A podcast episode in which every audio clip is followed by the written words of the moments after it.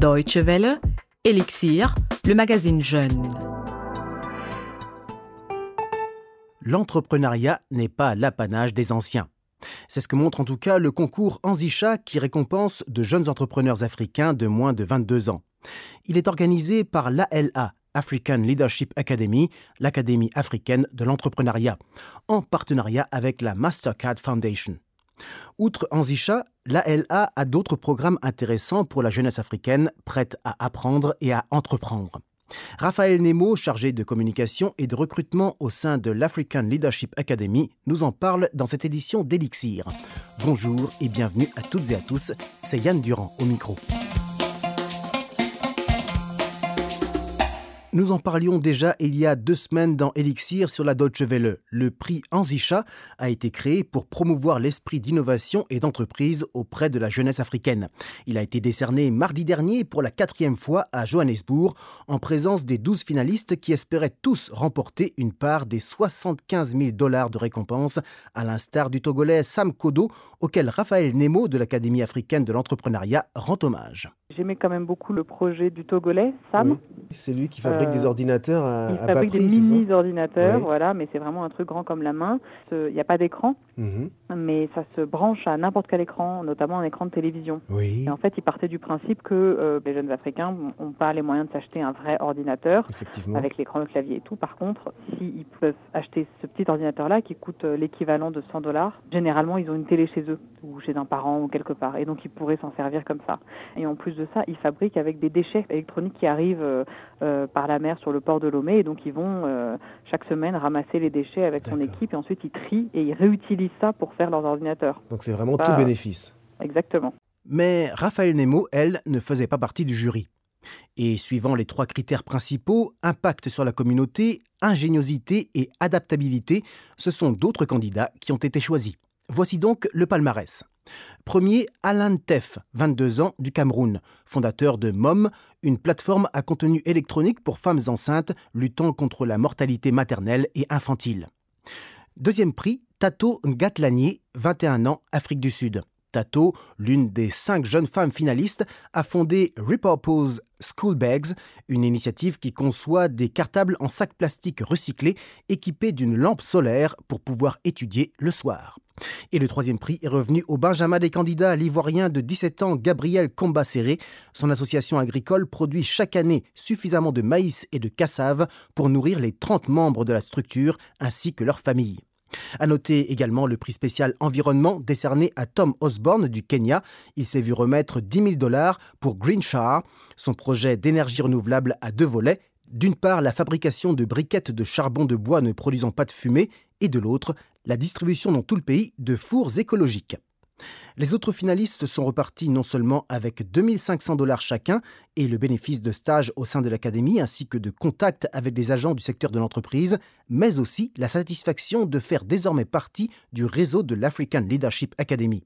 Cette institution à but non lucratif dont nous parle à présent sa chargée de communication et de recrutement, Raphaël Nemo. African Leadership Academy, ça a été créé euh, en 2008 Mhm. avec pour ambition de identifier, développer et connecter la future génération de leaders africains. Mhm. Tous les ans, on recrute une centaine de jeunes venus de tout le continent pour un programme de deux ans. Donc, en fait, c'est un peu l'équivalent d'une classe préparatoire chez nous. Ça s'appelle un Pre-University Programme. Mais ils font aussi l'équivalent du baccalauréat dans le système anglais, le Cambridge A-Level. Donc euh, voilà, ça peut être compris comme les deux dernières années de lycée ou les deux, dernières, ou les deux premières années après. Mhm. Euh, par exemple, pour les élèves francophones, ils aiment bien venir après avoir eu leur baccalauréat. Donc, euh, c'est des jeunes qui ont entre 16 et 19 ans maximum. Euh, 50% de garçons, 50% de filles. Ensuite, on n'a pas de quota par pays. Euh, notre critère, c'est juste prendre les meilleurs, les Mhm. 100 meilleurs. Sur Mais bon, dossier c'est sur dose. Alors, je vais vous expliquer après parce que c'est un, c'est un process un peu long. Mais euh, en tout cas, on essaye quand même de prendre des jeunes qui viennent d'un peu partout, sans travailler avec des quotas précis. Alors ensuite, euh, oui, c'est donc sur dossier pour la première étape. Donc là, ils répondent à un certain nombre de questions, de dissertations Oui. sur, euh, je sais pas, leur projet, Mhm. leur attachement à l'Afrique, etc. Ils joignent leur, leur bulletin scolaire des deux dernières années. Et puis, à partir de là, nous, on fait une présélection. Donc, généralement, à ce stade, on a 3000 candidatures. Et donc, à partir de là, on présélectionne, donc en général 400. pour la deuxième et dernière étape, à ce moment-là, on retourne dans les pays pour euh, cette fois rencontrer physiquement les finalistes. Oui. Et donc là, c'est des entretiens individuels, Mhm. des exercices de groupe, c'est des Mhm. examens écrits. Donc en tout cas, c'est une journée d'épreuve, on va dire. Et puis après, on prend la décision finale.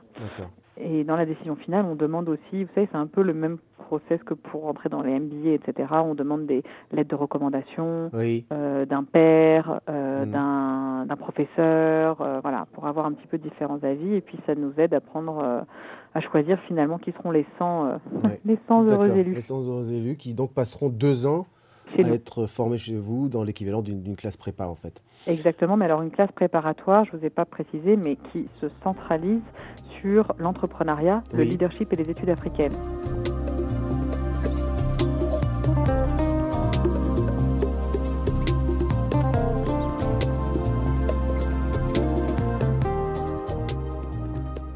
Ils ont des cours d'anglais et de maths obligatoires. Après, ils ont euh, deux autres cours au choix. Donc, ils peuvent faire, je sais pas, informatique, économie, histoire, français. Enfin, bon, là, c'est vraiment, c'est comme un lycée classique. Oui. Mais par contre, à côté de ça, ils ont 10 à 12 heures de ce qu'on appelle entrepreneurial leadership euh, chaque semaine. Mhm. Euh, et ils ont 3 à 4 heures de African Studies.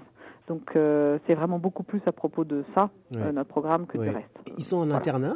Chez vous Ils sont oui, logés, nourris oui, ils sont logés, nourris euh, sur le campus. Bah, là où je vous parle, je suis sur le campus aussi. On est tous sur ce campus-là. C'est à 40 minutes du centre-ville de Johannesburg. Et donc oui, il y a des dortoirs, garçons, filles. euh, il y a tout ce qu'il faut pour qu'ils puissent faire du sport. Enfin voilà, on est vraiment ouvert. Euh, ils ont une grande bibliothèque où ils vont travailler, euh, un grand réfectoire. Depuis 2008, me dites-vous?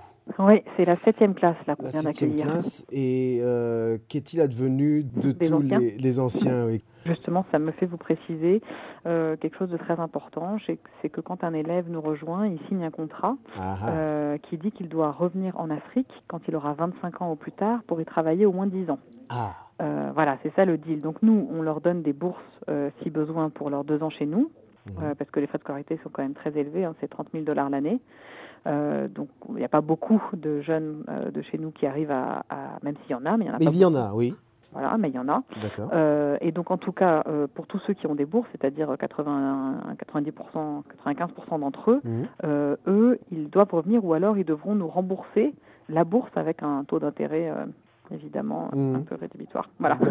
Parce que le- notre but, c'est que donc ils viennent euh, chez nous pendant deux ans. Ensuite, on les aide à accéder euh, aux meilleures universités du monde. Bon, la plupart d'entre eux vont aux États-Unis. Je pourrais vous expliquer les raisons après. Mhm. Mais ensuite, il faut qu'ils reviennent. Voilà. Le but, c'est pas qu'ils restent en Europe, aux États-Unis. C'est bien qu'ils reviennent et qu'ils changent le, qu'ils transforment l'Afrique. Qui transforme l'Afrique. En fait, c'est Donc, ça le- le justement- but final, oui. Comme notre première promotion date de 2008, Oui. euh, là, ils sont, ils viennent de terminer, ils viennent de graduate de- des universités, ils Oui. sont en train de rentrer. Ah, Donc, on est en train de voir les résultats. Mhm. Euh, et pour l'instant, on est super optimiste parce que là, il y a déjà plus de la moitié euh, de la classe qui a des, ils ont déjà signé dans des entreprises pour euh, euh, sur le continent, ou alors ils reviennent monter leur propre projet. Mhm. De toute façon, les fondateurs le rappellent souvent, leur projet, c'est vraiment un projet à long terme. Et Mhm. dans leur tête, ce qu'ils veulent, c'est construire un réseau de jeunes euh, talentueux africains qui vont ensuite se connecter entre eux, faire faire des choses, mais ils savent que c'est pas pas pour tout de suite, quoi.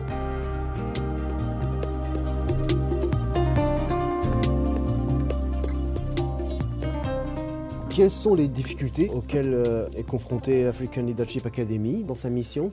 Alors, euh, le S'il y en a. Oui, si, si, il y en a.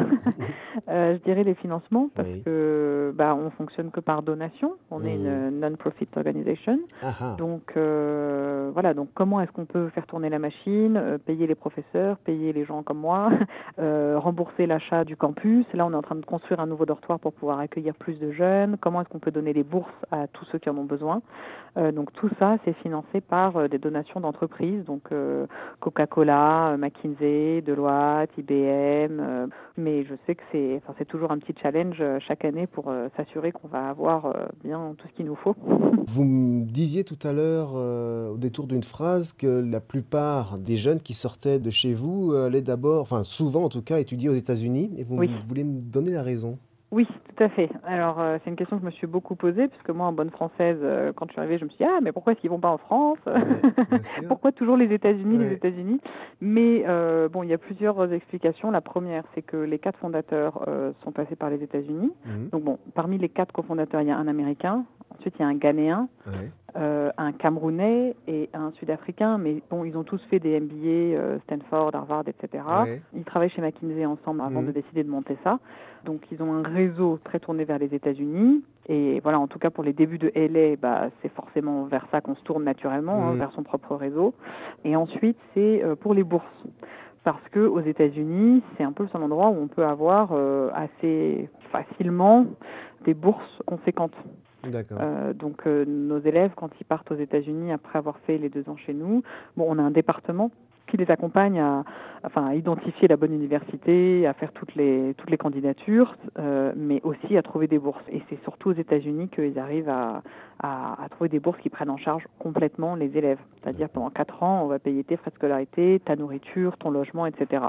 Et ça, euh, ça a l'air de beaucoup moins exister en Europe. Euh, bon, avec la France en l'occurrence, euh, chaque année, il y a un élève qui va à Sciences Po Paris. Mhm. On a un partenariat avec Sciences Po Paris, mais bon, on pourrait en avoir d'autres. On pourrait en avoir avec HEC, on pourrait en avoir avec plein d'autres écoles prestigieuses. C'est Mhm. juste qu'il faut, euh, ben, il faut le faire. Et comme vous disiez tout à l'heure, on est, on n'est pas forcément très nombreux dans la structure pour arriver à développer tout ce qu'il faudrait développer. Et puis, je pense que les fondateurs ont été un peu, enfin, c'est pas qu'on est victime de notre succès, mais c'est que ça prend des ampleurs assez considérables Bah et il y a encore beaucoup de choses à faire, quoi. Oui, oui, mais c'est un terreau effectivement qui est fort intéressant et euh, Mm. je, euh, je crois personnellement euh, que c'est ce genre d'initiative effectivement qui pourra euh, éviter d'une part la fuite des cerveaux Mhm. et puis d'autre part mettre à profit le potentiel qu'a l'Afrique. Exactement. Et en fait, ce que vous vous dites là, bah, c'est c'est un petit peu ce que disent toutes les entreprises qui investissent dans notre organisation. Oui. Euh, tous les noms que je vous ai mentionnés tout à l'heure, c'est des entreprises qui savent qu'ils doivent faire du business en Afrique demain, mais ils peuvent pas recruter localement parce qu'il n'y a pas les talents. Ça coûte cher le modèle des expatriés. Donc euh, voilà, ils ont bien compris qu'il fallait avoir un vivier et du coup, euh, bah, ils nous ont confié cette mission. C'était Raphaël Nemo, chargé de communication et de recrutement pour l'ALA, l'African Leadership Academy, l'Académie africaine de l'entrepreneuriat. Si vous avez entre 16 et 19 ans, que vous avez envie d'apprendre et d'entreprendre, n'hésitez pas à postuler, cela peut valoir le coup. Vous accédez au podcast de cette émission sur dw.de slash français rubrique podcast. Excellente suite de programmes sur la Deutsche Welle. Bye bye